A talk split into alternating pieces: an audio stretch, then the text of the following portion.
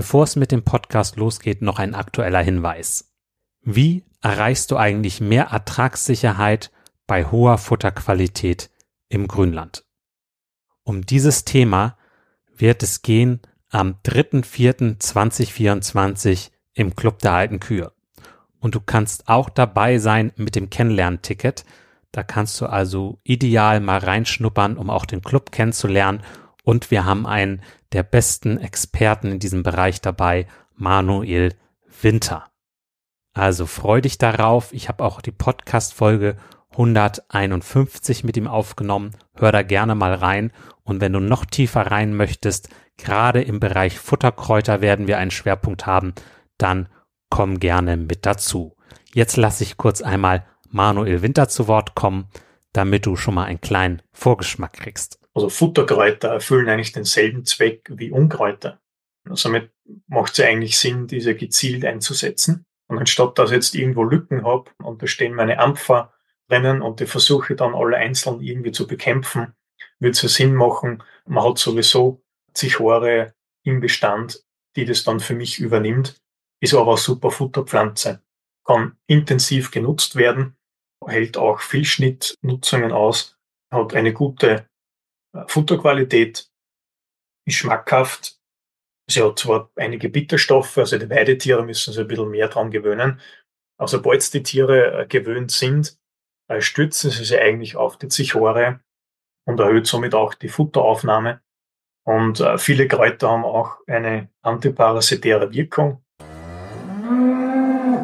Manuel Winter lebt einfach dieses Thema mit dem Grünland und den Futterkräutern. Es ist eine Freude, ihn erleben zu dürfen. Und du kannst per Zoom dabei sein. Ganz ohne Fahrtkosten, ohne Reisezeit, direkt abends nach dem Melken mit dazu schalten. Also komm gerne da mit zu am 3.4.2024 um 19.30 Uhr.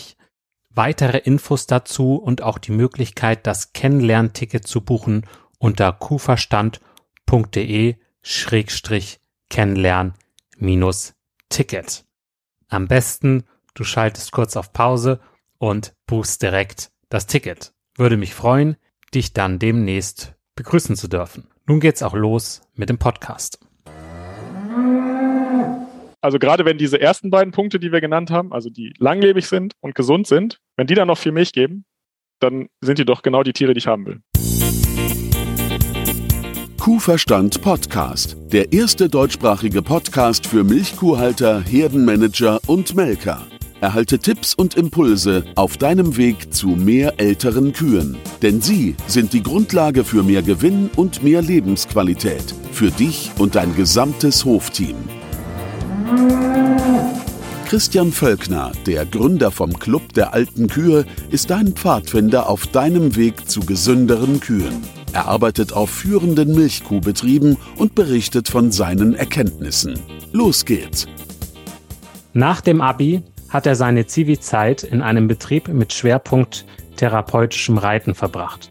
Dort merkte er, dass Landwirtschaft etwas für ihn sein konnte. Es ging weiter zum Landwirtschaftsstudium nach Rostock. Dort wurde ihm klar, dass mehr Praxiserfahrung für ihn ein Muss ist. Also ging es nach dem Bachelor in eine auf zwei Jahre verkürzte Lehrzeit auf einen ökologischen Gemischtbetrieb. Sein Betriebsauswahlkriterium? Nächstgelegener Ökobetrieb, der es ihm erlaubt, keine Fernbeziehung mehr zu führen. Nach der Ausbildung hat er Lust an der Praxis gehabt und blieb auch erstmal in der Praxis, ein Jahr weiter auf dem Lehrbetrieb, dann ein Jahr auf einem konventionellen Betrieb. Dann ging es aber mangels Alternativen für die Entwicklung erstmal wieder ins Studium Masterstudiumgang, da hat sich immer mehr herauskristallisiert, dass Tierzucht eine Sache ist, wo er weiter möchte, die ihn interessiert. Doktorarbeit war dann auch Zucht auf genetische Hornlosigkeit mit der Frage, ob es auf andere Merkmale negative Auswirkungen hat, wenn man sich auf diese genetische Hornlosigkeit fokussiert.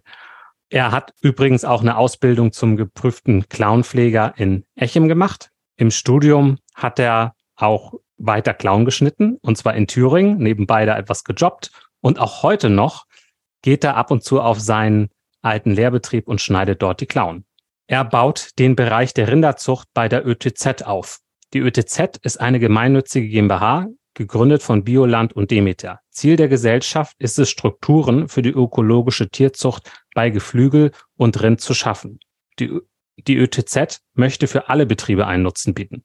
Heute sprechen wir über den RZ Öko, warum es diesen Zuchtwert gibt und auch, ob er für konventionelle Betriebe sinnvoll sein kann. Herzlich willkommen im Podcast Carsten Schäper. Hallo. War das so richtig? Das war so richtig, ja. Kann ich mitgehen. Bevor wir in RZ Öko einsteigen, wenn man jetzt auf Hornlosigkeit geht, kriegt man dann Probleme? Ergebnis ist tatsächlich ziemlich klar. Man kann Probleme bekommen, man muss aber keine Probleme bekommen. Und es ist so wie in der Zucht immer, ähm, wenn man wenn man weiß, was man tut und das systematisch macht und bedächtig, sage ich jetzt mal, dann muss man keine Probleme bekommen. Und das ist eigentlich das, was die Kernfrage an dieser Geschichte ist, weil es ist ja schon ein ziemlich, ziemlich gravierender Unterschied, ob die Tiere von sich aus, also genetisch bedingt, keine Hörner entwickeln.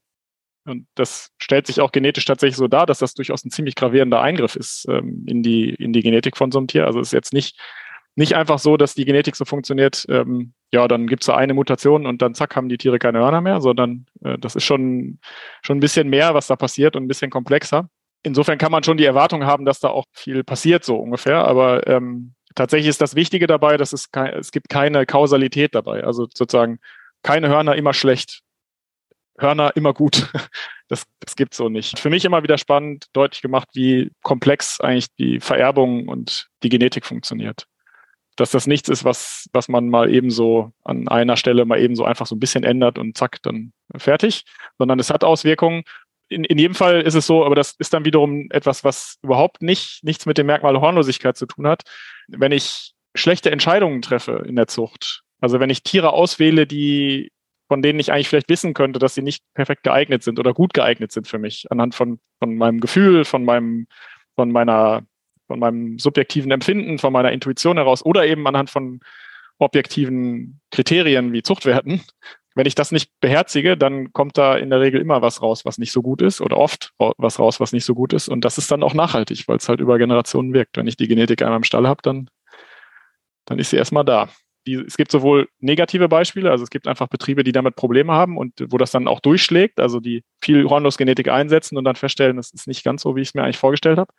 Und dann gibt es das andere Bild der passionierten Hornusszüchter, die das seit 30 Jahren machen, die mittlerweile komplett genetisch hornlose Herden haben, die genauso gesund, fruchtbar, langlebig und leistungsstark sind wie Herden mit Hörnern. Ja, okay. Ja gut, danke für den Einblick.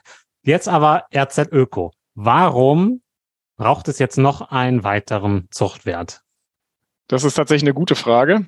Bestimmte Anforderungen, die ökologische Betriebe mit sich bringen, ähm, sind in den schon in der in der Breite in den Zuchtwerten, die es aktuell gibt, also in den wir sprechen ja jetzt über Holsteins, also über die die beiden Gesamtzuchtwerte, die es bei den Holsteins gibt, so nicht ja in einer intensiven Form repräsentiert. Also welche Anforderungen meinst du damit? Zum Beispiel die Anforderung, dass wir Tiere brauchen, die ein hohes Potenzial für zum Beispiel die Langlebigkeit mit sich bringen, also die auf ein langes Leben ausgerichtet sind. Das Gleiche gilt auch für die Gesundheit. Und dann kann man natürlich sagen, natürlich sind die aber in diesen Gesamtzuchtwerten ja schon nicht unerheblich enthalten. Das ist auch so, das stimmt. Aber in einer Gewichtung, wo ich sagen würde, aus meiner eigenen Wahrnehmung heraus, das ist nicht ganz dementsprechend, wie es die Ökobetriebe eigentlich bräuchten. Und zwar also aus verschiedenen Gründen. Ne? Nicht nur aus dem, also jetzt gar nicht so sehr aus dem Sinne, dass, dass ähm, äh, die, die Ökotiere immer länger leben müssten oder so, sondern einfach aus dem Aspekt heraus, dass ich bestimmte Probleme nicht mit Lösungen oder mit Werkzeugen lösen kann, wie ich das vielleicht in, in Teilen im konventionellen noch habe. Meinst du das Ausfüttern? Also es gibt ja manchmal, dass, dass Betriebe umstellen und dann haben sie Schwierigkeiten, ihre Tiere auszufüttern, dass sie, dass sie genug Energie reinkriegen.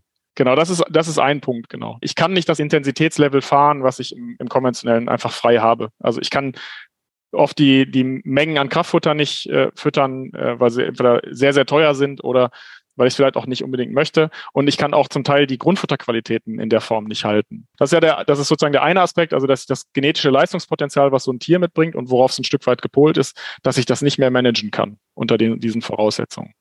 Das andere ist, dass ich wenn ich ein konkretes Problem habe, also wenn ich eine Krankheit, ich habe eine Mastitis im Stall, dann habe ich nur eine begrenzte Möglichkeit, das Tier antibiotisch zum Beispiel zu behandeln. Einfach aufgrund der Richtlinien. Ich kann das Tier nicht dreimal in der Laktation antibiotisch behandeln, dann ist es nicht mehr ökologisch. Also dann ist es nicht mehr zertifiziert. Und da ist der, da ist schon der Gedanke, dass, dass ich das versuchen kann, über die Zucht ein Stück weit vorzubeugen. Und dafür brauche ich eine gewisse, dafür brauche ich eine Ausrichtung, dafür brauche ich eine stärkere Ausrichtung auf das Funktionale im Verhältnis zur Leistung.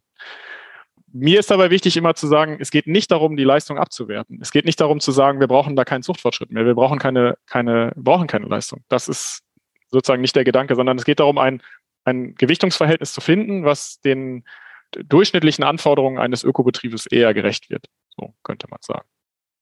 Okay. An der Stelle würde ich das tatsächlich so formulieren, das trifft auch in vielem die Anforderungen, die konventionelle Betriebe haben. Das unterscheidet sich in der Regel nicht weil du sagtest, noch einen zusätzlichen Gesamtzuchtwert. Es geht da gar nicht so sehr darum, das irgendwie zu sehen, das muss der eine oder der andere sein. Auch da so eine, ne, also du kannst nicht beides haben. Am Ende kann man sich alle anschauen und sich schauen, wo liegt denn mein Zuchtziel? Und entweder liegt es irgendwo dazwischen ähm, oder ich kann, stell plötzlich fest, dass ich vielleicht auch von allem ein bisschen was habe und mal kann ich den einen vielleicht besser gebrauchen und mal den anderen. Also das, es macht wenig Sinn, das zugeschlossen zu sehen an der Stelle. Allein schon deswegen, weil die Grundlage für diese Gesamtzuchtwerte immer die gleiche ist. Also die greifen alle auf die gleichen Merkmale zu, auf die gleichen Informationen und gewichten sie nur anders. Und der, der Grundgedanke dabei ist ja, dass was so ein Gesamtzuchtwert macht, ist mir einfach eine Hilfe geben, in einem Wert das zusammenzufassen, was im Idealfall mein Zuchtziel ist. Ja, so ein, so ein Zuchtwert, das ist ein Indexwert, ne? Genau, das ist ein, also im Prinzip ist das ein Index, das ist ein, man kann, kann sich das so vorstellen, das ist ein zusammengezogener Zuchtwert. Also der basiert auf vielen einzelnen Zuchtwerten, je nachdem, wie ich ihn, welche Merkmale ich in so einem Zuchtwert haben möchte. Also zum, zum Beispiel auf äh, somatische Zellen genau. äh, oder auf Reproduktion. Wir machen jetzt einmal eine Übersicht, ja? Vorstellung RZ Öko, deine Show. Ja. Genau, also Vorstellung RZ Öko und wie man das so macht bei solchen Zuchtwerten, fangen wir mit den stärksten Merkmal an, sozusagen. Also das was Merkmal, was am höchsten Gewicht ist, ist die Nutzungsdauer mit 38 Prozent. Gewichtung heißt, ne, wir haben nur 100 Prozent, wir können im Prinzip nur ein, ein ganzes bauen und mehr als 100 Prozent haben wir da drin nicht. Und dann versuchen wir den Merkmalen einzelne Gewichte im, im Sinne von Prozentwerten zuzuordnen, ähm, die dann das Gewicht, also die Gewichtung widerspiegeln. Dann kommt als, als Einzelmerkmal gewichtet der Gesundheitsindex. Also da ist jetzt wieder ein Einzelindex drin, der die Gesundheitsmerkmale zusammenfasst mit 21 Prozent. Dann kommen die Leistungsmerkmale. 18 Prozent Eiweißkilogramm, 9 Prozent Fettkilogramm. Also die Leistungskomponente als Ganzes ist dann, ähm, wenn man jetzt die positive Gewichtung anschaut, sind das 27 Prozent. Da kommt eine sehr besonder, eine große Besonderheit. Das ist auch tatsächlich ein besonderes Merkmal. Das gibt es in den anderen Zuchtwerten so nicht. Das ist eine negative Gewichtung der Milchmenge. Also von Milchkilogramm mit 6 Prozent. Im Prinzip ist das eine negative Gewichtung. Also da versuche ich, den Effekt, den die Milchmenge hat, im Zuchtwert zurückzunehmen. Also das heißt, Tiere, die sehr, sehr hohe Milchmengen vererben, werden da abgewertet im Zuchtwert. Also da, da muss ich jetzt erstmal drauf klarkommen. Das heißt, die, die, die Tiere, die jetzt ein Plus haben im, in der Milchkilogramm. Genau. Die, die, die stehen schlecht da und die, die ein Minus haben, stehen dann plötzlich gut da? Im also genau in der, in der, das wäre jetzt die sehr zugespitzte, verkürzte Form. Und die, die man auch, also wo jetzt auch sagen würde, irgendwie, das macht eigentlich keinen Sinn. Ne? Also ich will ja, ich will ja eigentlich Zuchtfortschritt haben in der Leistung. Ich will eigentlich Tiere haben, die mehr Leistung geben. Also gerade wenn diese ersten beiden Punkte, die wir genannt haben, also die langlebig sind und gesund sind, wenn die dann noch viel Milch geben, dann sind die doch genau die Tiere, die ich haben will. Wichtig dabei ist, das ist in jedem Fall im Kontext mit den, mit den anderen Leistungsmerkmalen zu sehen. Also was wir eigentlich wollen, sind Tiere, die hohe Inhaltsstoffe vererben bei im Idealfall eine angepasste Milchmenge.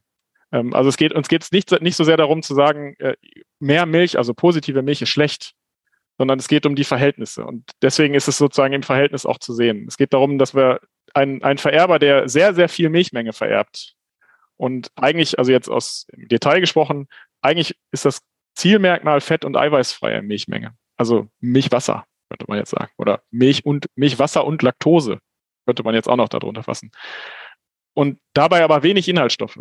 Die wollen wir halt nicht haben. Mhm. Also das, es geht da um eine Ausgewogenheit und es geht auch nicht darum, tatsächlich das so ganz radikal zu sehen, dass man da, das ist das für, für mich immer wieder ein wichtiges Motiv. Das ist was, was in den Diskussionen im Ökobereich ganz oft kommt. Wir brauchen da eine Grenze. Tiere dürfen nicht mehr als 10.000 Kilogramm Milch geben oder sowas. Solche Diskussionen gibt's, ne? Die, und damit kann ich mich überhaupt nicht anfreunden, weil das einfach völlig, völlig von der Praxis weggeht. Ich ein gesundes Tier, was völlig, äh, völlig fruchtbar ist, gesund ist ähm, und alles mitbringt, um lange zu leben, soll gerne so viel Milch geben, wie es nur kann. Ja, das stimmt. Solange es dabei nicht umfällt. Und, und äh, ja, meine Beobachtung ist ja auch oft, dass Tiere, die wenig Milch geben, das sind doch eher die, die krank sind. Erstmal die Frage, warum sie wenig Milch geben, ne? Aber das, ja, äh, genau. genau. Also das, Eben, ja, ist, ist, ein, so, wichtiger, so ist ein wichtiger Punkt, genau. So einfach ist es nicht, das, das ist mir auch klar. Aber man, genau. man kann es also vielleicht so sagen, ist, das würde ich absolut unterschreiben. Es gibt Tiere, die, ähm, die äh, sozusagen bringen beides äh, auf der negativen Seite mit. Also die geben wenig Milch und sind dann auch noch krank. Hm. Ne, das sind ja, letztlich ist das, ja, wir reden ja über Zucht, also das sind dann die Tiere, die würde man so oder so ausselektieren. Das heißt, die werden nicht mehr besamt. Das ist, und dann sind ja Ausschlusskriterien. Es gibt aber auch Tiere, die also die kenne ich jetzt aus, aus meiner eigenen Erfahrung, ökologischen Praxis auch zuhauf, die einfach gefühlt zu viel Milch geben. Also die, die das nicht mehr gut auspendeln können, dass sie vielleicht nicht nur Milch geben sollten, sondern auch noch darauf achten sollten, dass sie nicht zu viel Körperfett einschmelzen, dass sie dabei noch fruchtbar und gesund und auf, gut, auf, gut auf den Füßen sind. Ne? Als Clownpfleger ist das auch ein Punkt. Also Tiere, die komplett ins negative Energiedefizit gehen, also die in, in ein Defizit gehen und ähm, eine Rehe bekommen, die, die halte ich nur ganz schwer noch am Laufen. Und dann kommen alle Zusatzprobleme. Also das heißt, wenn es ins Extreme geht, dann wird es schwierig. Hm. Das ist der Grundgedanke dabei, dass man an der Stelle ein bisschen einen Ausgleich schafft. Und ohne, dass man halt anfängt, irgendwelche scharfen Grenzen zu setzen, die überhaupt keinen, keinen wirklichen Sinn machen ähm, hm. an der Stelle. Die 6% Milchmenge hatten wir. Dann kommt noch der Body Condition Score, also die Körperkondition mit 5%. Das ist auch speziell, der gibt es sonst in den anderen Zuchtwerten auch nicht, also in den Gesamtzuchtwerten nicht. Ähm, und der Kalbeverlauf als funktionales Merkmal. Also letztlich die, ähm, das Kalbeverhalten. Äh, auf der, wobei da nur das maternale Kalbeverhalten eingeht, also das, ähm, was sozusagen die weiblichen Tiere weitergeben. An der Stelle vor allen Dingen. Ähm, einfach weil es eine hohe Wichtigkeit hat in der Praxis aus unserer Sicht. Also das können wir nicht vernachlässigen. Und, mhm. genau. Was ist eigentlich der Grundgedanke von diesen Zuchtwerten? Was der, was ein Gesamtzuchtwert eigentlich, eigentlich leisten soll, ist, er soll eine mathematische Definition des Zuchtziels darstellen. Also er soll mathematisch das abbilden, was wir zum Beispiel in einem Zuchtziel ausformulieren können. Ne, wenn man sich die Zuchtprogramme anguckt, dann gibt es immer ein ausformuliertes Zuchtziel. Da stehen zum Teil auch Sachen drin, die sich nur sehr schwer mathematisch fassen lassen. Ähm, aber es stehen auch Sachen drin, die mathematisch eben einfach zu fassen sind. Und der Gesamtzuchtwert soll eigentlich das abbilden. Ähm, und dann ist jetzt, das macht schon eine Frage auf, ne, weil der, der Zuhörer wird ja in der Regel Landwirt sein, der seine eigenen Kühe hat und der hat hat ein Zuchtziel. Und von dem Zuchtziel, von dem ich gerade gesprochen habe, da spricht man eher über das Zuchtziel der Population, also des aller Tiere, könnte man sagen. Oder einer Rasse. Der Betrieb hat in der Regel ein etwas anderes Zuchtziel als das, was, was man für eine Gesamtpopulation oder für eine Rasse definieren würde. Mit Abweichungen, aber in einer gewissen Übereinstimmung. Und der Grundgedanke des Gesamtzuchtwertes ist eben zu versuchen, objektiv in einem Wert zusammenzufassen, welches Tier dem Zuchtziel am gerechtesten wird in seiner hm. in seiner Genetik. Das heißt, mit dem Gesamtzuchtziel bestimmt man den Weg, den die Rasse gehen soll. Genau. Das ist im Prinzip die, du legst das Ziel fest, in die Richtung wird züchterisch gearbeitet. Ja, okay. Genau. Und der, der Gesamtzuchtwert ist dann an der Stelle einfach das Referenzmaß. Das heißt, ich kann an der, an der Stelle über den Gesamtzuchtwert ein Stück weit festlegen, welche Tiere werden am ehesten diesem Zuchtziel gerecht und welche am wenigsten der Grundgedanke für solche Gesamtzuchtwerte, also die eigentliche Theorie für Selektionsindexe, die ist schon sehr, sehr alt. Ab den 30er Jahren ist so der Anfang, wo, wo man sich damit beschäftigt hat. Also lange vor jeglicher Zuchtwertschätzung, könnte man sagen.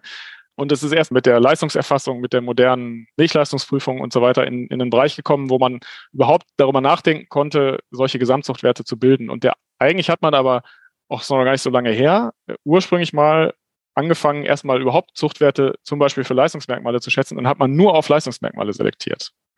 Und hat dann aber schnell festgestellt, okay, wenn wir das jetzt nur so machen, dann bleibt halt ganz viel irgendwie zurück.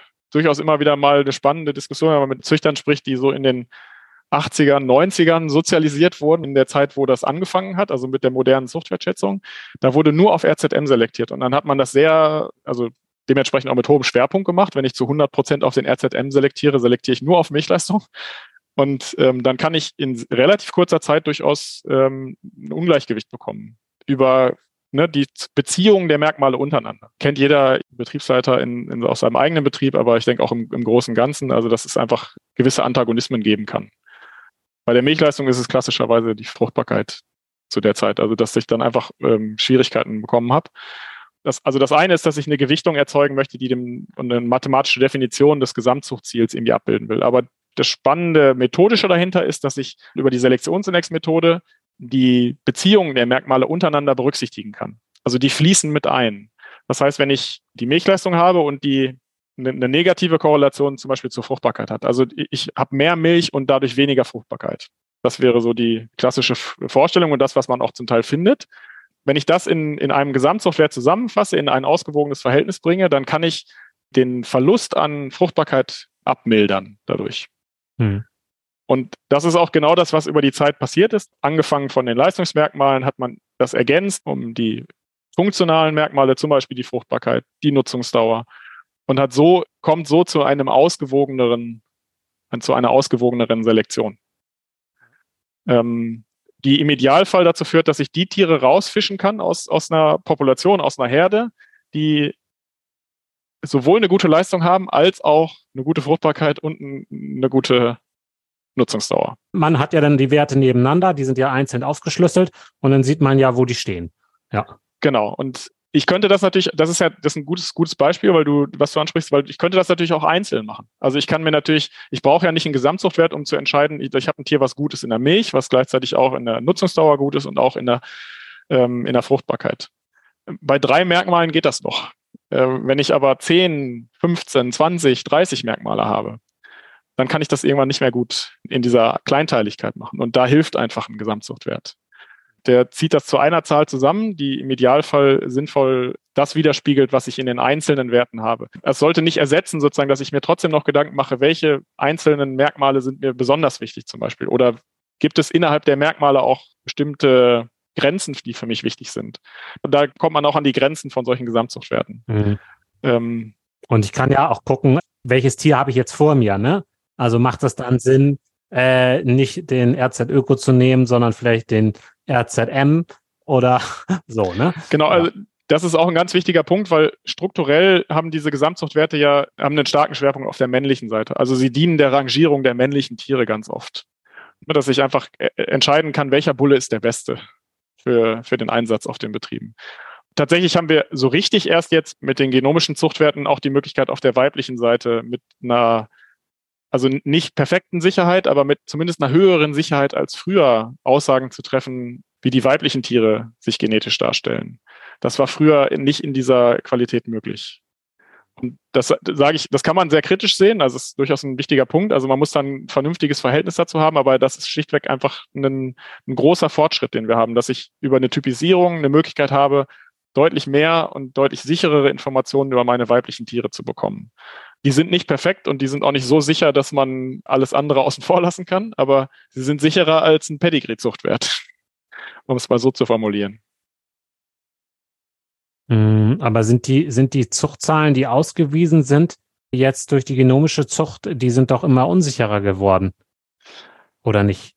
Nee, also das ist jetzt so ein bisschen die, also ich könnte mir vorstellen, was du mit der Aussage meinst. Ich, ich sage jetzt ganz kurz den, den, ich sage jetzt mal, den statistischen Blick darauf. Und tatsächlich ist die, die Einführung der genomischen Selektion ist verbunden mit einer, mit einem Ansteigen der Zuchtwertsicherheiten. Also das heißt, wir können früher im Leben besser vorhersagen, wie der Zuchtwert eines Tieres aussieht. Und das heißt aber nicht, das ist ein ganz, ganz wichtiger Punkt, das heißt nicht automatisch, dass ähm, das immer auf jedes Einzeltier zutrifft. Also das heißt, ich habe trotzdem noch natürlich Fehlvor Fehlvorhersagen und ich habe auch Bullen, die sind unglaublich hoch geschätzt als genomische Jungbullen, ohne dass sie irgendwelche Töchterinformationen haben. Und irgendwann ja, schmieren die ab dann. Genau, und irgendwann schmieren sie ab. Ja. Ne? Also die sind, das, das heißt, das ist immer sozusagen die, die, also ich kann mich daran festhalten und sagen, die, die gibt's, ne? Die, die sind da. Die gab's aber früher genauso. Also die hat es früher mindestens in der gleichen, in der gleichen Form gegeben. Ähm, die standen überhaupt nicht so im Fokus und die sind nie, sehr wahrscheinlich nie in den Verkauf gegangen. Also nicht so breit, wie es heute der Fall ist. Also das heißt, die, man könnte jetzt sagen, aus, aus dem System heraus gab es viele Sicherheitsmechanismen, die dafür gesorgt haben, dass das nicht passiert ist. Ähm, dafür hatten wir, und das ist jetzt die Perspektive der Zuchtorganisation, das lässt sich gut nachvollziehen. Dafür hatten wir ein relativ ineffizientes System. Also wir haben sehr, sehr viele Bullen aufgezogen und in den Einsatz gebracht als Testbullen. von denen man jetzt heute sagen würde, ja, genomisch hätte man sowieso gesagt, die sind nix. ne? Also die hätte man von vornherein gar nicht erst auf die Station gestellt. Was nicht heißt, und das ist das ist genau der Punkt, dass man dann nicht trotzdem noch Fehler macht. Also dass man trotzdem noch Bullen hat, die man genomisch vorschätzt und die sich sehr gut darstellen und die dann hinterher eben in ihren Töchtern zeigen, dass sie das überhaupt nicht mitbringen. Das macht, macht so ein bisschen die Vielschichtigkeit und ist die Frage, ob das Sinn macht, jetzt da so in die Tiefe zu gehen. Ja, ja, genau. Das ist, das ist nicht so ganz einfach. Nee, das äh, machen wir nicht. Wir bleiben jetzt beim, beim RZ Öko du hast von der Vorarbeit gesprochen und wie kommt man eigentlich zu so einem Gesamtzuchtwert? Und also in unserem Fall ist es so gewesen, dass wir gesagt haben, wir, für uns wäre das ein, ein, spannendes Ziel, an der Stelle einfach zu gucken, gibt es eine, ähm, gibt es erstens schon, schon gewisse Vorarbeiten, kann man dann irgendwas anschließen, vielleicht aus der Wissenschaft? Und da haben wir relativ schnell gefunden, das, das hatte ich auch selber noch im Hinterkopf, weil ich in einer Arbeitsgruppe in, für meine Doktorarbeit gearbeitet habe, die an einem Forschungsprojekt beteiligt war, dass sich explizit mit langen, äh, mit, mit langlebigen Tieren oder alten Kühen beschäftigt hat auf einer, aus der Perspektive der modernen Tierzucht, sage ich jetzt mal. Also auf ah, einer sehr gut. Genotypisierungsebene. Ähm, also man hat versucht, da Assoziationen zu finden, aber mit Schwerpunkt auf Ökobetrieben tatsächlich auch. Und auch um zu gucken, gibt es Unterschiede? Also gibt es vielleicht sogar so systematische Unterschiede? Also werden immer bestimmte Kühe nur auf konventionellen Betrieben alt und die gleichen Kühe, wenn man die gleichen Kühe als Vergleich nehmen würde, würden auf ökologischen Betrieben nie alt werden, weil sie offensichtlich Eigenschaften mitbringen, die sie nur im konventionellen so richtig zeigen können und im ökologischen nicht. Fachbegriff wäre jetzt Genotyp-Umweltinteraktion. Also, dass ich davon ausgehe, ein bestimmter Genotyp zeigt nur in einer bestimmten Umwelt sein positives Ergebnis oder seine positive Ausprägung und in der anderen, in einer anderen Umwelt, jetzt konventionell öko verglichen, zeigt er genau das Gegenteil. Also die Kühe, die konventionell funktionieren, funktionieren öko überhaupt nicht. Die Kühe, die öko funktionieren, funktionieren konventionell überhaupt nicht. Das war so eine Zusatzfragestellung. Mhm. Ein Element dieses äh, Projekts war aber auch Perspektiven zu entwickeln, wie könnte man auf einer Zuchtwertebene denn vielleicht was abbilden, was äh, langfristig zu länger lebenden älteren Kühen führt. Ja, und haben sie einen Entwurf gemacht äh, von der Uni Gießen und der Uni Halle, äh, Professor König und Professor Swalve, und die haben einmal so einen Gesamtzuchtwert als Konzept aufgebaut. Also der hat vor allen Dingen darauf abgezielt, äh, Langlebigkeit in den Vordergrund zu stellen. Und das war so ein bisschen die Arbeitsgrundlage, die wir hatten, dass wir das in die Diskussion genommen haben mit dem äh, Bundesverband Rind und Schwein, also Dachorganisation für die Holsteinzucht, mit der Frage, ob man darüber sprechen kann, sowas anzustoßen, eine Entwicklung mhm. für so einen Zuchtwert anzustoßen. Mhm. Aber Zuchtwertnutzungsdauer, mhm. besagt das nicht Langlebigkeit? Reicht das nicht schon?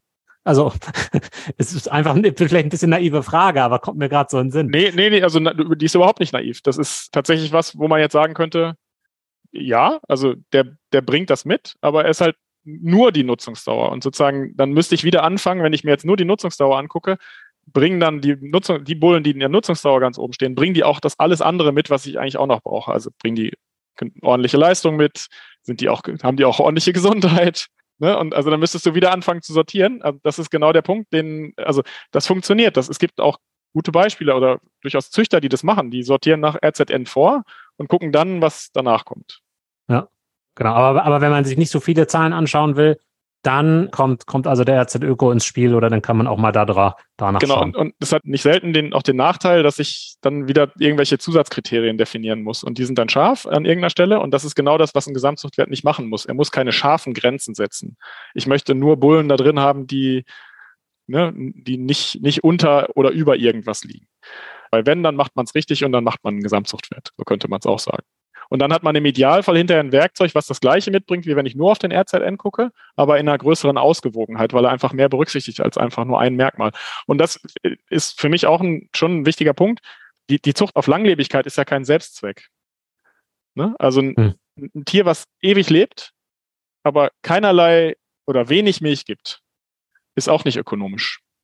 Ne, dann, dann kann man irgendwann gar keine Tiere mehr halten wie ich so schön sage. Äh, ja, richtig. Und dann man fällt dann ja auch schön und ganz leicht in irgendwelche romantischen Vorstellungen von Kühen, die, weiß nicht, 35 Jahre alt werden oder so, ne, die es ja auch in Einzelfällen gibt. Aber wenn man ehrlich ist, ist seit, seit jeher, also seit es die, die, vielleicht sogar seit es die Domestikation gibt, haben, wurden immer die Tiere, die Tiere alt, die auch ein bisschen mehr mitgebracht haben, außer nur alt zu werden. Ne? Also das ist, ist das, auch das ist ein, das kann man jetzt nicht komplett von der Nutzung trennen und, und von dem, was wir eigentlich erreichen wollen. Also dass wir, am Ende ist es schon ein Nutztier und Ich hätte jetzt, also um dann eine, eine schöne Ausgewogenheit drin zu haben, muss man ja sagen, von der wir alle leben. Also nicht nur der Mensch, der davon seinen Lebensunterhalt bestreitet und dadurch ernährt wird, sondern das Tier ja auch. Ne? Also das Tier zieht ja auch seinen Lebensunterhalt und seine, äh, seine, seine Lebensqualität daraus, dass es in diesen Verhältnissen lebt, ne? im Idealfall. Das ist ja nicht zu trennen. Ja, und genau. Und wir haben halt auch eine Verantwortung in der Zucht und dem soll man ja auch gerecht werden, dem Tier und aber auch äh, dem, den wirtschaftlichen Bedingungen, in denen man lebt, aber auch in den Anforderungen, die man als Mensch hat mit seiner Familie und alles. Ne? So, also da muss man ja auch sein, sein, äh, naja, ich sage mal, jeder will irgendwie glücklich sein mit dem, was er macht. Ne? So, ja. Ja, genau. Und auch das ist ja was, was schwierig ist, das jetzt an irgendeiner konkreten Zahl festzumachen. Also wann lebt eine Kuh wirklich lange? Hm. Oder wann lebt sie zu kurz oder so? Ne? Das ist genau das Gleiche wie mit der, mit der Leistung. Wann ist eine Leistung zu hoch?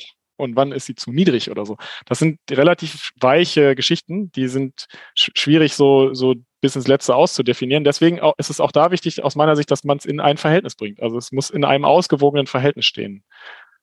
Rein aus, dem, aus, der, aus der wissenschaftlichen Herleitung ist eigentlich der Grundgedanke, dass man in einem, in einem Gesamtzuchtwert nur die ökonomisch wichtigen Merkmale sozusagen zusammenfasst. Also sagt, so wie es der RZ Euro im Prinzip macht oder zumindest das, das Grundkonzept verfolgt, das ist ein Merkmal, was kein ökonomisches Gewicht hat, also keinen Erlös bringt oder keinen, keinen Gewinn erzeugt, wenn ich es verändere, oder auch keine Kosten erzeugt, wenn ich es verändere. Dass das eigentlich nicht unbedingt ins, das sollte nicht ins Zuchtziel. Ähm, es sei denn, es gibt irgendwelche politischen Gründe dafür. Das wäre jetzt die, die Einschränkung. Also das rein wissenschaftlich-akademische ist, ist ähm, nur Dinge, die ökonomisches Gewicht haben sollten da rein. Weil nur die bringen auch wirklich erkennbaren Nutzen, könnte man jetzt sagen also ökonomischen Nutzen, wenn es, wenn es auf den einzelnen landwirtschaftlichen Betrieb ausgerichtet ist und ein nicht wirtschaftlicher landwirtschaftlicher Betrieb hat keine Nachhaltigkeit. Wann siehst du für einen konventionellen Betrieb den RZ Öko sinnvoll, sich den mal näher anzuschauen? Also an welchen Betrieb denkst du da?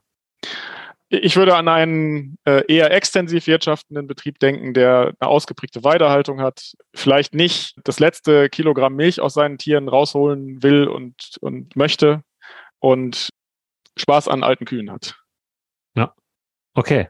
Prima. Und wenn sie dann noch, und wenn sie dann noch gesund sind, umso besser. so ungefähr. Also ganz, das ist ja eigentlich relativ einfach. Also man könnte jetzt sagen, das sollten viele sein, hoffe ich. Ne? Und ähm, aber klar, äh, also es ist nicht, äh, wenn ich, wenn ich in erster Linie stark darauf fokussiert bin, dass meine Kühe super effizient, ökonomisch funktionieren sollen ähm, und äh, das Maximum an Milch geben sollen, was geht, aus meinem System heraus, dann ist das, dann würde ich eher in eine andere Richtung gucken. Das kann man ja auch offen und ehrlich so sagen, dann gucke ich halt eher in Richtung RZ Euro. Mhm. Und da sagst du ja auch, da äh, brauchen wir die Vielfalt der Zucht, Gesamt, der Gesamtzuchtwerte sozusagen. Absolut. Ich, ich ja. würde so, also ich, aus meiner Sicht, so, so vers versuche ich, ich das zu verstehen. Ich, mir ist wichtig, dass man es, dass man es nicht zu einfach und zu schematisch denkt. Es wird in jedem Betrieb, in jeder Herde Tiere geben, für die der RZ Öko vielleicht eher passt oder als Zuchtziel, als Gedanke, welchen Bullen suche ich zu dem Tier, welche Anbauung mache ich da, vielleicht eher der RZ Öko passt.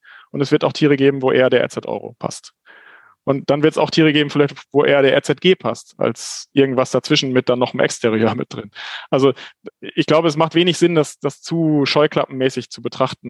Und natürlich aber, also das ist sowieso das Wichtigste, auch an, es muss ja an der richtigen Stelle angelagert sein. Die Gesamtzuchtwerte haben in ihrer Form, die, die im Vordergrund steht, in erster Linie den Hintergrund, sinnvoll die im, in der Vermarktung stehenden Bullen rangieren zu können.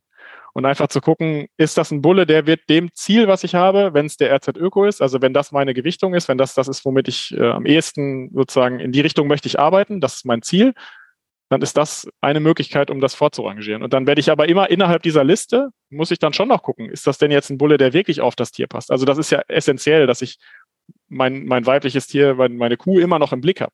Ja, Genau, ob da irgendwas schief ist, wo ich irgendeine Beckenneigung äh, verändern muss eigentlich, um, um mit dem nächsten Tier besser klarzukommen und sowas. Ne?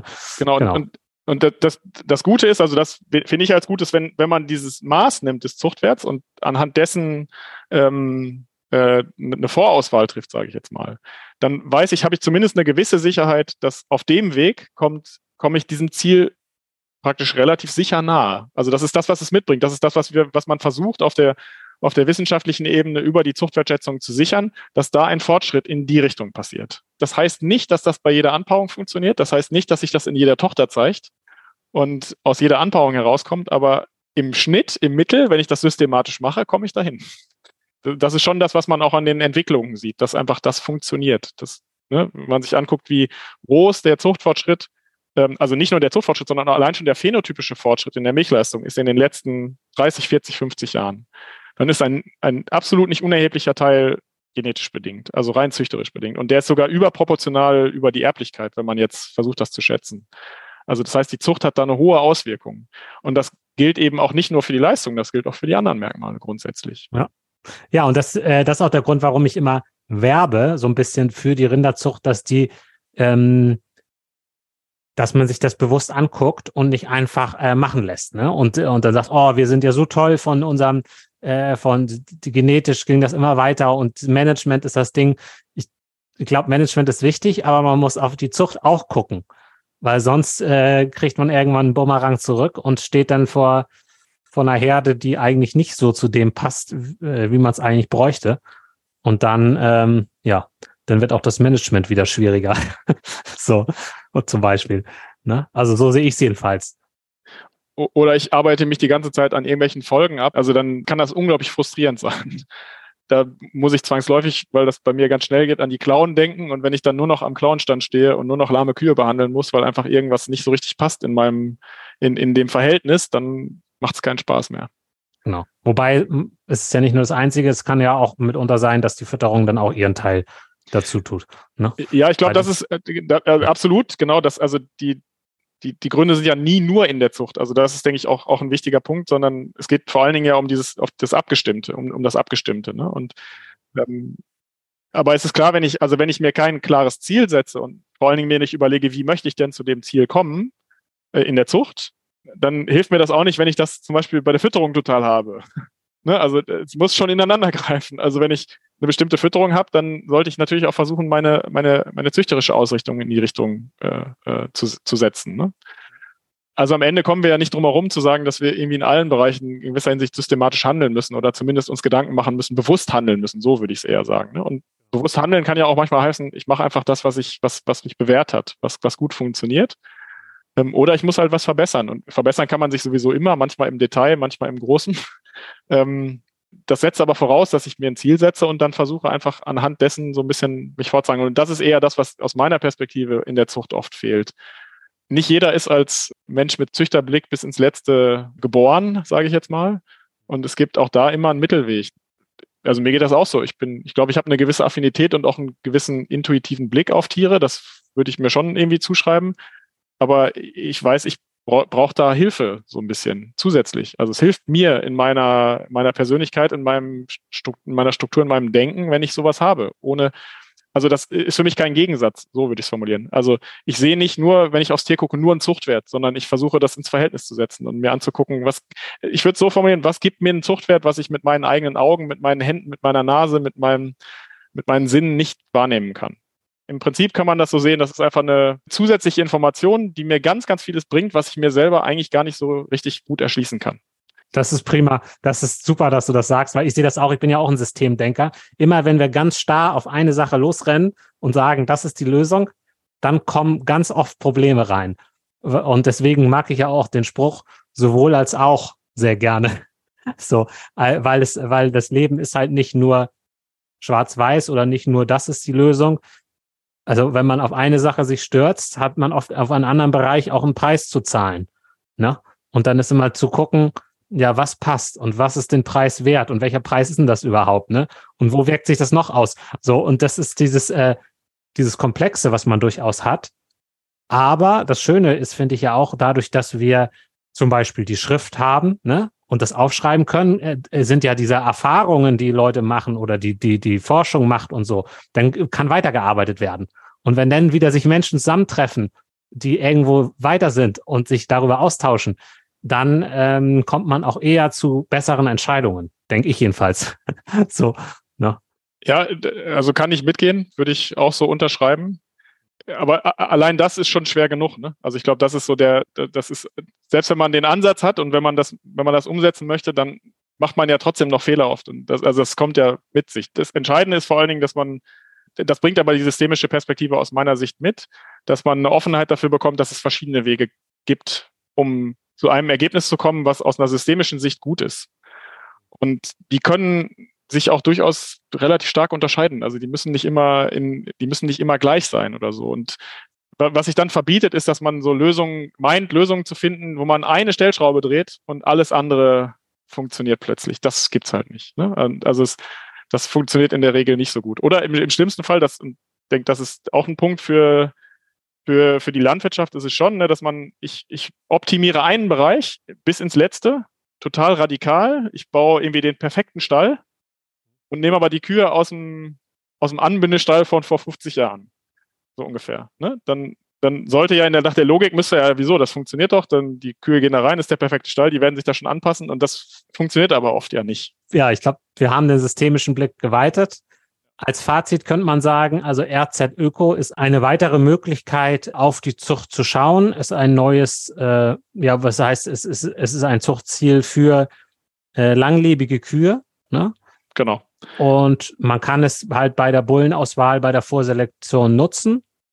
Und es ist gut, das einmal zu wissen, sich damit zu befassen. Wir haben jetzt Zeitpunkt der Podcastaufnahme ist ähm, ja, 24. Juli 23. Wann wird der Zuchtwert kommen? Also wann kann, können die Landwirte den sehen? Am 8.8. ist die Erstveröffentlichung, also zur Regelzuchtwertschätzung im August. Unser Ziel ist, ist, dass er dauerhaft so lange wie möglich mit einer hohen Nachhaltigkeit weiter veröffentlicht wird. Das ist nicht zu 100 Prozent in Stein gemeißelt, also Zuchtwerte können sich auch verändern, aber das ist jetzt erstmal die, der Startpunkt und der wird dann dauerhaft durchveröffentlicht erstmal. Das heißt, ab 8. August 2023, wenn ich äh, digital die Zuchtzahlen abrufe, kann ich den mitsehen. Dann wird der RZ Öko in der Datenbank mit ausgewiesen für die Besamungsbullen und es gibt eine Top-Liste. Also es gibt eine Top 100, Top 250 für die genomischen und die töchtergeprüften Bullen. Okay. Kann man auch online abrufen?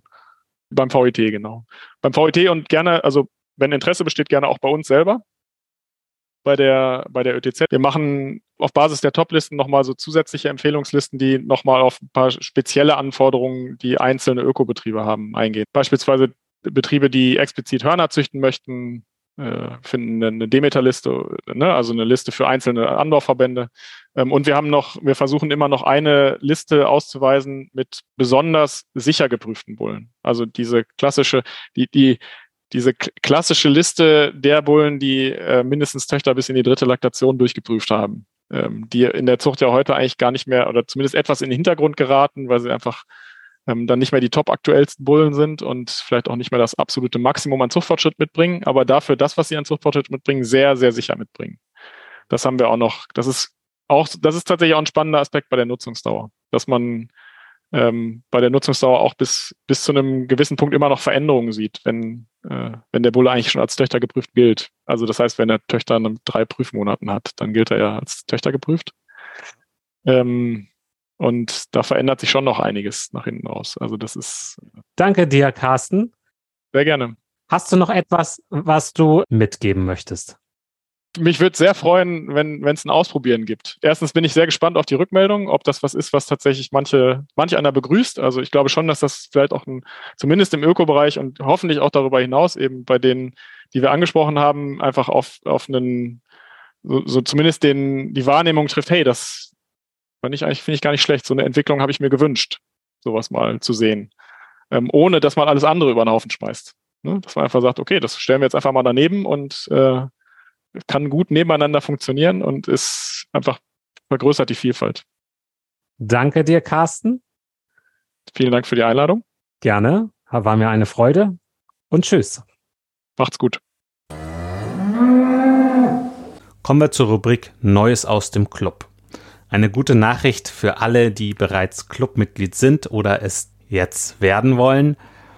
Carsten Schäper wird uns besuchen im Club. Er wird bei einem Stammtisch Rinderzucht dabei sein. Wir sprechen jetzt vom Jahr 2023 und du kannst dir den Termin gerne schon vormerken. Und zwar ist das der 6. September. Wir starten um 19.30 Uhr. Und am 20. September, da wird es um das Thema Bodenfruchtbarkeit und Gülle gehen. Da habe ich eine tolle Landwirtin dabei. Das wird auch richtig gut. Da freue ich mich schon drauf. Wenn du mehr Informationen zum Club willst, einfach schauen unter kuverstand.de-club. Zum Abschluss habe ich noch ein paar Gesprächsausschnitte mit Carsten, die ich dir nicht vorenthalten möchte. Die reich einfach mal aneinander. Viel Spaß beim Lauschen. Selbst Guido sagt das, der ja den Software mitentwickelt hat.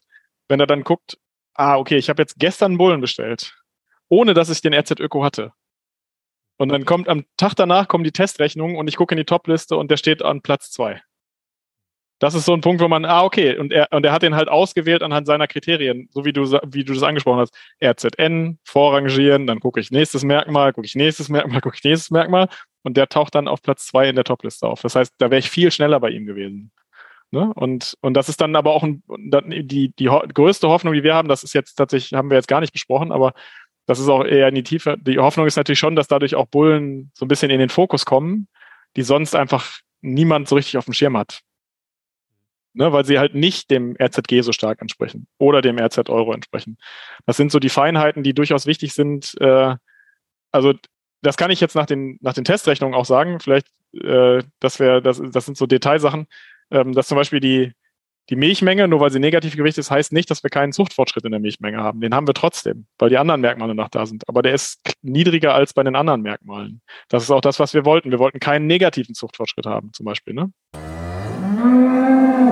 Das müsste ja auch dann die Zucht breiter machen, wenn dann auch einige sagen, oh, ich äh, züchte jetzt mehr in die Richtung, um bei diesem Ökozuchtwert weiter oben zu sein genau, und dann, das ist das eine, und dann haben die vielleicht eine Nachfrage nach bestimmten Bullen und dann gibt es plötzlich mehr von diesen Bullen. Also das, auch das führt im Idealfall zu einer Verbreiterung. Ohne dass man immer auf der bösen Zucht rumkloppen muss, die es ja gibt, ne? also die alles falsch macht und sowieso und die gehen alle in die falsche Richtung und so. Nee, ne? lass uns doch einfach gucken, äh, was es schon, was es gibt an Vielfalt und die vergrößern wir jetzt noch. Ist doch super. Ja, genau. und es, es ist ja wie bei der Kommunikation, man kann nicht nicht züchten. Ja, richtig, genau. Also selbst dann, wenn ich mich sehr darum bemühe, nicht zu züchten, züchte ich trotzdem. Absolut. Ja. Also ich komme nicht drum herum. Wenn ich Rinder halte, dann züchte ich auch. Ja. Wenn ich kleinere Kühe will, ne, also das ist ja ein, durchaus ein Praxisproblem. Das, das ist ja auch nicht, kommt ja auch nicht selten, das Thema. Dass einfach, ne, viele sagen, hey, die werden mir alle viel zu groß, die werden mir viel zu scharf und viel zu groß. Dann können wir das jetzt relativ klar und mit Fug und Recht sagen, der RZ Euro ist der Zuchtwert, der tatsächlich dazu führt, dass die Tiere kleiner werden. RZ Öko. Der RZ Öko, ja. Eben sagtest du Euro. Oh, sorry. Die Begriffe sind zu nah beieinander. Der RZ, ja. der RZ Euro macht tatsächlich, der gleicht's aus. Also wenn ich, wenn ich die, ähm, ich mache das über so ein Selektionsdifferenzial, also so gucke ich mir diese Testrechnungen an, dass ich sage, ich, ich teile, ich habe eine, eine Gruppe an Kühen, die haben bestimmte Zuchtwerte auf genomischer, auf einer, auf einer genomischen Ebene, ne? Und ähm, dann gucke ich, was, welchen Mittelwert haben die besten 10% und welchen Mittelwert hat die Gesamtheit. Und dann sehe ich, okay, wenn ich darauf selektiere, also nach RZ, zum Beispiel jetzt nach RZ Öko, und dann gucke ich mir an, ähm, was macht das mit der Größe? Und beim RZ Öko sehen wir, dass die im Zuchtwert sinken. Das heißt, die, die Tiere werden tatsächlich kleiner, bezogen auf das, was aktuell an Größe da ist. Der RZ Euro hält das auf null, der RZG macht die Tiere größer. Und wenn ich dann noch gezielt, also wenn ich innerhalb so eines Gesamtzuchtwerts dann noch Schwerpunkte setze, also das machen ja auch ganz viele, dass sie so eine Vorselektion gucken sich an, wer sind die zehn besten nach RZG und suchen sich dann den raus, der die meiste Milch vererbt. Ne? Das ist so. Dann komme ich zu, und dann komme ich halt zu Bullen, die haben, die machen dir auch ganz schnell mal zwei genetische Standardabweichungen in der Größe größer. Und die Tiere sind ja schon nicht klein, also das muss man, muss man ja schon sagen. Also, genau, das sind so die Feinheiten. Das wäre dann was für den Stammtisch, glaube ich. Viel Spaß mit deinen Kühen und genieß das Leben. Dein Christian Völkner.